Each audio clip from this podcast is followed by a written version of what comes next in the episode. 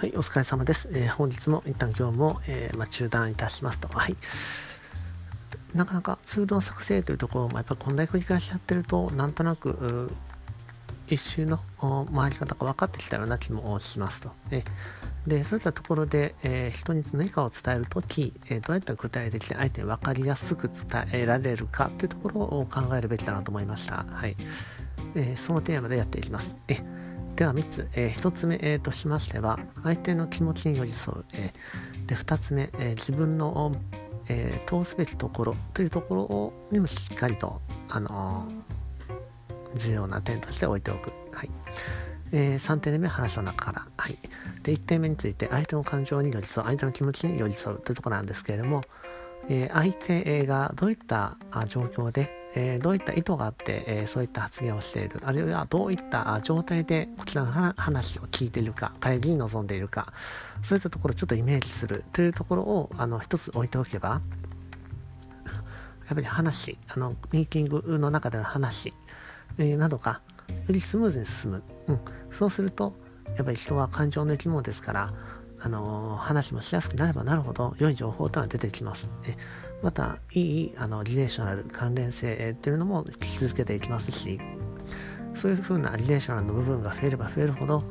あのデータのやり取りというのがあの非常にスムーズになっていくし、量も増えていきます。はい。なので、ミーティングという形については、やはり相手の感情、気持ち、状態についてしっかり把握をしておく、受け止めておく、想像する、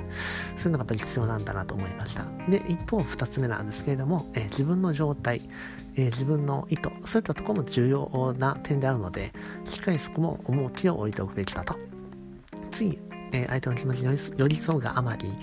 あのいいことを言おうとしてしまったりもするんですけれどもそれではちょっとあの無責任になってしまうのであの相手も不幸にならず自分も不幸にならないちょうどいい場所っていうのを常に考えるべきであると。なのでまあちょっと余裕かなっていうところ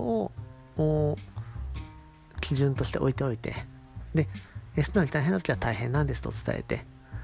でまあまああのあ助かりました時は助かりましたとちゃんと伝えると、えそういったところってやっぱ重要になってくるのだなというふうなことを感じています。えで3点目っていうのはあのやはりこういった振り返りってことが非常に重要であるということを実感しています。え